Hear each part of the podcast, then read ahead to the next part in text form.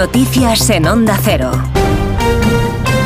Buenas tardes. Empezamos en Cataluña, donde los agricultores han decidido a primera hora de la tarde levantar los cortes que desde hace días mantenían en la AP7 alrededor de Girona, también en la Nacional 2, decisión que han tomado tras las conversaciones que han mantenido con representantes de la Generalitat y del Ministerio. Eso sí, advierten que no se van, que si no se cumplen los compromisos adquiridos, volverán a la calle el próximo 28 de febrero. Los motivos que han sido aprobados en una asamblea son los compromisos que han obtenido, como indicaba, tantos del gobierno catalán sobre restricciones por la sequía, eliminando limitar el 50% de agua destinado para ganado hasta el verano y la reducción de la burocracia, como con el Ministerio de Agricultura después de que les hayan confirmado una reunión con el secretario general de este ministerio la próxima semana. Además, durante la mañana de este miércoles también se han levantado los cortes en el acceso del puerto de Tarragona que habían mantenido aislada la instalación durante las últimas 24 horas. El ministro de Asuntos Exteriores, José Manuel Álvarez, ha señalado que el presidente del gobierno, Pedro Sánchez, ha sido el líder que más lejos ha ido en la defensa de los derechos humanos, del derecho internacional humanitario y, sobre todo,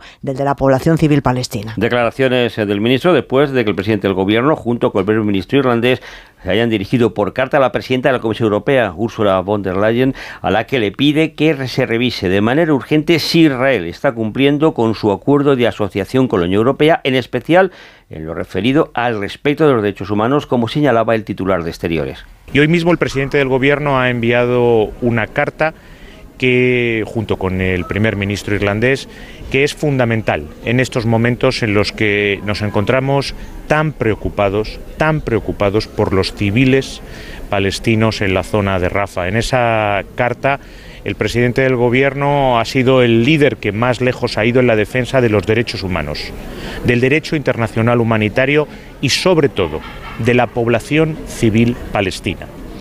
Cuando bebemos el hígado es el primer órgano que procesa el alcohol, pero un consumo excesivo puede causar daños graves. Por eso no hay que subestimar los efectos del consumo de alcohol. La Sociedad Española para el Estudio del Hígado alerta de que cada vez más jóvenes y más mujeres presentan daños en este órgano. Y ojo porque el daño hepático se acumula. Belén Gómez del Pino. Y ella la primera causa de cirrosis y de trasplante de hígado en España. Explican los hepatólogos que el alcohol está integrado en la sociedad y existe una bajísima percepción de riesgo.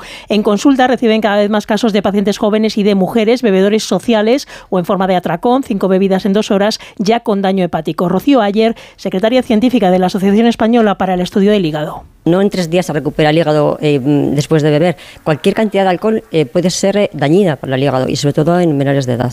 El 10% de los españoles tiene un consumo patológico del alcohol desde el punto de vista hepático. Un tercio de la población sufre hígado graso debido a la obesidad derivada del sedentarismo y la mala alimentación. La justicia francesa ha ratificado la condena al expresidente francés Sarkozy a un año de cárcel por financiación ilegal. Sarkozy podrá cumplir seis meses con un brazalete electrónico para poder ser controlado por la justicia en todo momento. Corresponsal en París, Álvaro del Río. El Tribunal de Apelación de París considera culpable al expresidente francés, al que ha condenado a un año de prisión, pero solo seis meses efectivos por la financiación ilícita de la campaña presidencial de 2012, sentencia menos severa que en primera instancia cuando fue condenado a un año de cárcel, en este caso en el que se le acusa de haber duplicado el techo legal de gasto mediante un doble sistema de facturación que llevó a cabo su partido, la antigua UMP. Sarkozy tenía la posibilidad de cumplir esos seis meses con brazalete electrónico o conmutarlos en multa, pero ha decidido recurrir al Supremo lo que suspende automáticamente la ejecución de la pena. Ante el Supremo tiene también recurrido un año de prisión por un caso de corrupción a la espera de un nuevo juicio en 2025 por la supuesta financiación de la campaña presidencial de 2007 con dinero de Muammar Gaddafi.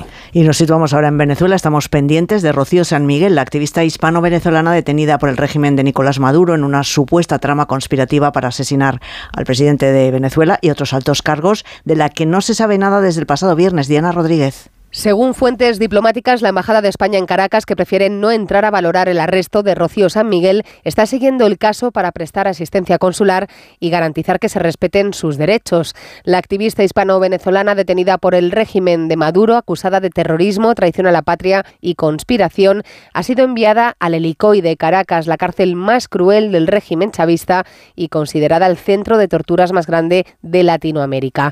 Sus abogados denuncian que no les permiten representarla que lleva incomunicada desde el viernes cuando se disponía a coger un vuelo hacia España en el aeropuerto internacional de Maiquetía.